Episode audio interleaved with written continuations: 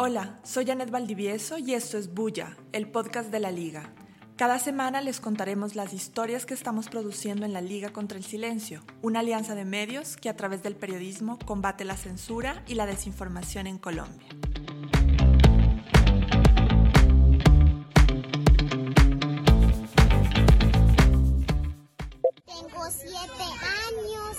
Soy de Venezuela, pero estoy viviendo en Colombia. Es que ellos los tratan muy mal, no les quieren dar empleo solo porque son venezolanos. Esta es la voz de Marley, una niña venezolana de 7 años que vive en Altos de Niquía, Camacol, una de las comunas de Bello en el departamento de Antioquia. Ahí quienes mandan son los Pacheli, una de las bandas criminales que opera en el municipio y que lo controla todo. Ellos cobran extorsiones, pero también cobran el consumo de agua y de energía de las familias pobres que habitan ahí. Incluso el padrastro de Marley debe pedirles autorización para llevarla a jugar porque nada se hace sin su permiso. Hasta febrero de 2022, 32.071 venezolanos estaban asentados en Bello, que después de Medellín es el segundo municipio con más migrantes venezolanos en Antioquia. Mucho se ha hablado y escrito sobre la situación que obligó a venezolanas y venezolanos a salir de su país, sobre los riesgos que enfrentan cruzando la frontera al ser reclutados por grupos armados, como contamos en uno de los primeros episodios de este podcast. Además, se han visibilizado las dificultades que enfrentan en el país, como la xenofobia, la falta de empleo, la integración.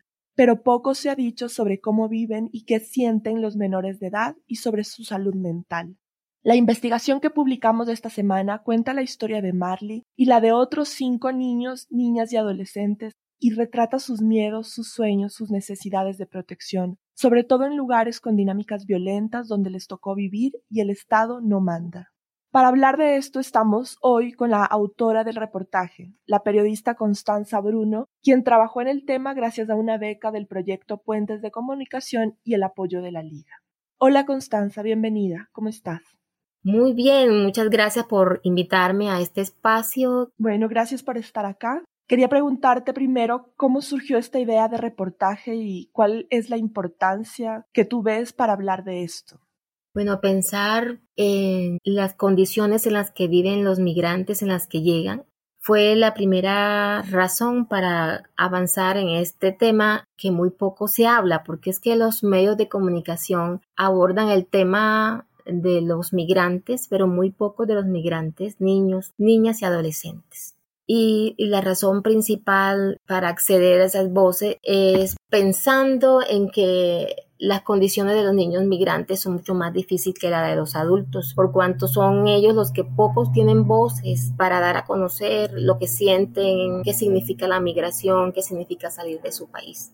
Cuéntanos cómo fue trabajar con menores de edad en una zona tan compleja, qué estrategias tuviste que usar para acercarte a ellos y a ellas, ¿Qué de diferente tú sentiste en esta reportería? La única forma en la que yo encontré para poder acceder a las voces de niñas, niños y adolescentes fue a través de integrantes de voluntariados. Ellos me llevaron justamente a una de esas brigadas y me presentaron a la comunidad. Me dijo, mira, esta que vive en Niquía, Camacol, Bello, es una amplia población que no cuenta con los servicios de salud de manera plena porque puedan que accedan a los servicios de salud pero a través de urgencias pero no tienen como de manera inmediata para resolver un problema de salud. Y en esa brigada los encontré, estaban con sus padres, con sus madres, con sus acompañantes, con sus cuidadores, y fue la oportunidad para poder acordar el ingreso a una zona que se encuentra en Niquía, es una de las comunas de Bello, Antioquia, al norte de Colombia. Y bueno, esa fue la oportunidad para poderme encontrar con ellos. Tú hablas como del acceso a salud, también sabemos que hay necesidades básicas que apremian entre la población venezolana, pero hay un tema que poco se habla y es el de la salud mental.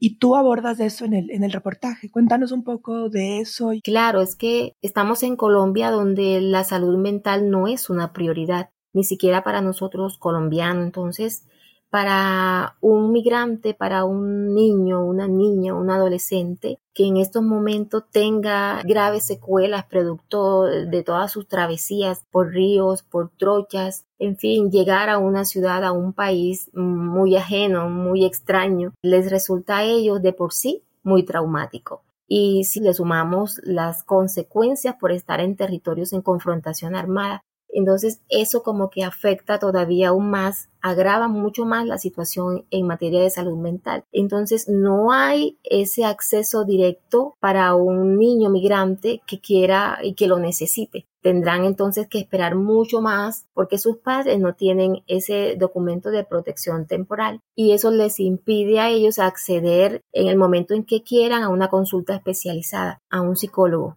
Y justamente en esa brigada en que me los encontré, estaban tratando de acceder también a atención en salud. Tú retratas ahí varias historias, la de los niños, niñas y adolescentes y la de sus padres y madres. ¿Qué fue lo que más te impactó? A mí me impactaron todas. Hubo una de manera especial que fue la de Gala. Pues Gala cuenta eh, sus afectaciones emocionales y en salud mental desde que pasa por esa trocha desde que también incluso llega acá y no llega justamente a disfrutar de, una ciudad como tal, sino que tiene que acompañar a su mamá a pedir en los semáforos, pues para poder alimentarse, ayudar a la mamá. Ella veía eso como, como una aventura, pero a la mamá le avergüenza mucho esa historia pues eh, ellos no tenían que pedir allá en Venezuela para, para sobrevivir, si muy bien no podían comprar un huevo allá no tenían por qué hacerlo de esa manera pidiendo. Entonces, a partir de allí arranca como la historia de ella,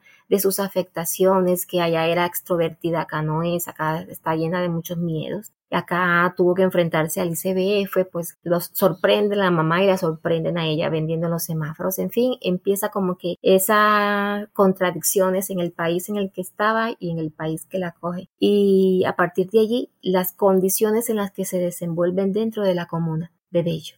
¿Qué es lo que tú esperas cuando leamos o cuando conozcamos las historias de estas personas? Cuando estabas reporteando y cuando estabas escribiendo y luego también organizando el material, ¿qué es lo que tú esperas provocar en la gente que conozca de cerca esto? Yo espero que quienes lean esta historia puedan comprender que ser migrante no es fácil, pero mucho menos es fácil ser niño, niña y adolescente migrante que esperan que un país lo acoja, lo comprenda, lo entienda, lo apoye. Y justamente las políticas públicas que tenemos ahora no acoge al migrante, hay mucha xenofobia, hay mucho rechazo y mucho más si lo es un migrante negro. Y justamente Gala es negra, como ella dice, yo soy negra y no me aceptan y la mamá le preocupa que ella ya quiera hacer su pelo que sea liso y no comprende en realidad que acá, si bien la cultura es otra, si bien es diferente a nosotros, los colombianos no nos han, no nos han educado frente al nuevo estatuto, cómo acoger a un migrante, no por el contrario, lo rechazamos.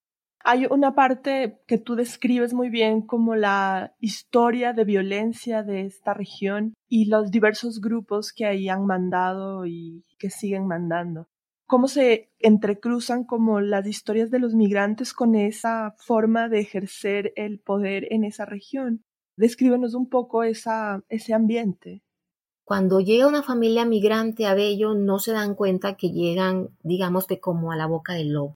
Y siempre llegan porque un primo llegó antes, porque una hermana llegó antes, pero ese familiar no les advirtió a dónde iban y justamente cuando ya están allá se dan cuenta que son controlados, la hora de ingreso, la hora de salida, para dónde va, cuando llega, con quién llega, o si llegó a su casa alguien familiar que no presentó, toca presentarlo a los grupos armados que están allí. Allí desde finales de los años 70 confluyen unas bandas, unas estructuras delincuenciales. Aproximadamente en la actualidad podrían haber unos 10 grupos que alimentan justamente a los grupos armados que están en confrontación en el marco del conflicto armado colombiano. Entonces, cuando llegan los migrantes a la zona, no se dan cuenta que van a encontrar muchos obstáculos más de los que vienen eh, enfrentando en su caminar. Desde el pago de servicios públicos, pues allá las empresas de servicios públicos tampoco cobran, lo hacen son los grupos armados. Si van a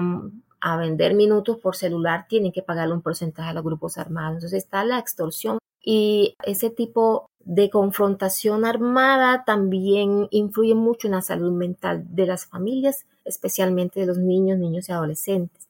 Entonces, digamos que ellos no saben que entran a una nueva dinámica que tienen que comprender, que tienen que aprender a vivir y de la cual es difícil salir. Ahora deberán entonces pensar, porque Medellín es una ciudad de paso, ¿sí? de tránsito de migrantes llegan a la terminal del norte y creen que pues aquí van a estar por poco tiempo y en realidad no. Acá tendrán que pasar un buen tiempo hasta que se den las condiciones económicas para poder avanzar a sus, hacia su sueño americano. Finalmente, Constanza, ¿se te quedó algo por contar que quisieras mencionar acá? ¿Vas a seguir con este tema indagando? Sí, es, es importante salir indagando pero sobre todo para hacerle seguimiento a esas familias que se han quedado congeladas en el tiempo, no solamente en Bello. Esos sueños quedaron allí congelados, no han podido avanzar y ahora mucho menos con las restricciones del gobierno de Estados Unidos.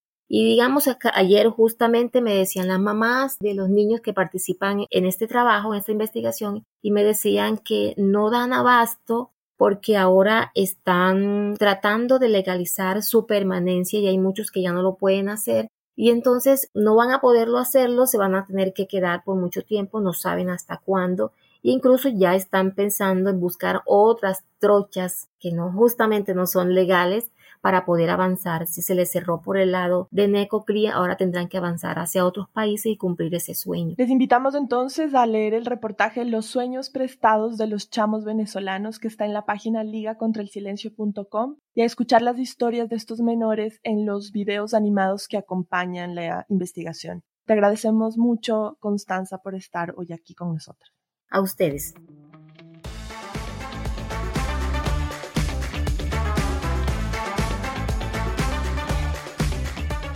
Esta semana, en uno de los tantos procesos contra integrantes de la primera línea, un juez condenó a 14 años y 6 meses de prisión por delitos de tortura y concierto para delinquir a cuatro jóvenes que se concentraron el año pasado en el Portal de las Américas o Portal de la Resistencia en Bogotá. Ellos defienden su inocencia y sus abogados anunciaron que apelarán el fallo. En una investigación más amplia relacionada con los manifestantes y detenidos del paro nacional del año pasado, nuestro aliado Cuestión Pública puso la lupa en los procesos judiciales y determinó que se están usando de manera indiscriminada herramientas que fueron creadas para combatir a grupos armados organizados y que hay delitos inflados. Le recomendamos esta historia. La Fiscalía persigue a manifestantes como si fueran parte de grupos armados. También esta semana le recomendamos otra historia de migración, pero esta en sentido contrario, de colombianos que migraron a Venezuela. Nuestro aliado de Pereira, La Cola de Rata, estrenó el especial Una historia con muchos dientes, una producción interactiva para navegar y conocer la historia de una familia de Caldas que salió de Colombia y vivió y creció en Venezuela durante 30 años, para después emigrar de nuevo y vivir dispersa en varios países, siempre trabajando en mejorar las sonrisas de la gente con sus conocimientos odontológicos. Y para terminar, invitamos hoy a Goldie Levy, editora de 070 Podcast, quien junto a Simona Delgado cada semana producen Bulla con la Liga. Y hoy queremos saber qué novedades nos tiene. Hola Goldie, cuéntanos. Hola, en 070 acabamos de estrenar un nuevo podcast que se llama Punto y Coma, el podcast de las mujeres que escriben. En este podcast tenemos conversaciones con escritoras sobre su proceso creativo, sus rituales, sus miedos, los desafíos que hay en el proceso de escribir y también el placer, el por qué escriben. Este podcast lo pueden encontrar en todas las plataformas de audio y estrenamos nuevo episodio cada domingo. El próximo que viene es con la escritora Margarita Posada. Espero que lo disfruten.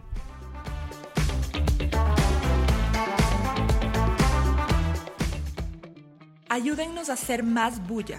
Si les gustó este podcast, suscríbanse, recomiéndenlo y síganos en nuestras redes. Nos encuentran como arroba Liga No Silencio.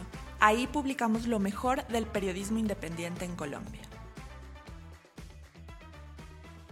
Este podcast fue producido por la Liga contra el Silencio y 070. La Liga contra el Silencio es una alianza de medios y periodistas que se dedica a la producción y difusión de periodismo de investigación de calidad que lucha por una causa romper la censura y los silencios en Colombia. Los medios que integran esta alianza son Actualidad Panamericana, Baudó Agencia Pública 070, Consejo de Redacción, el Cross Media Lab, Cuestión Pública, De la Urbe, La Cola de Rata, El Mal Pensante, Mutante, Publimetro, Rutas del Conflicto, Tuputchica, Universo Centro, Bocaribe Radio y Vorágine.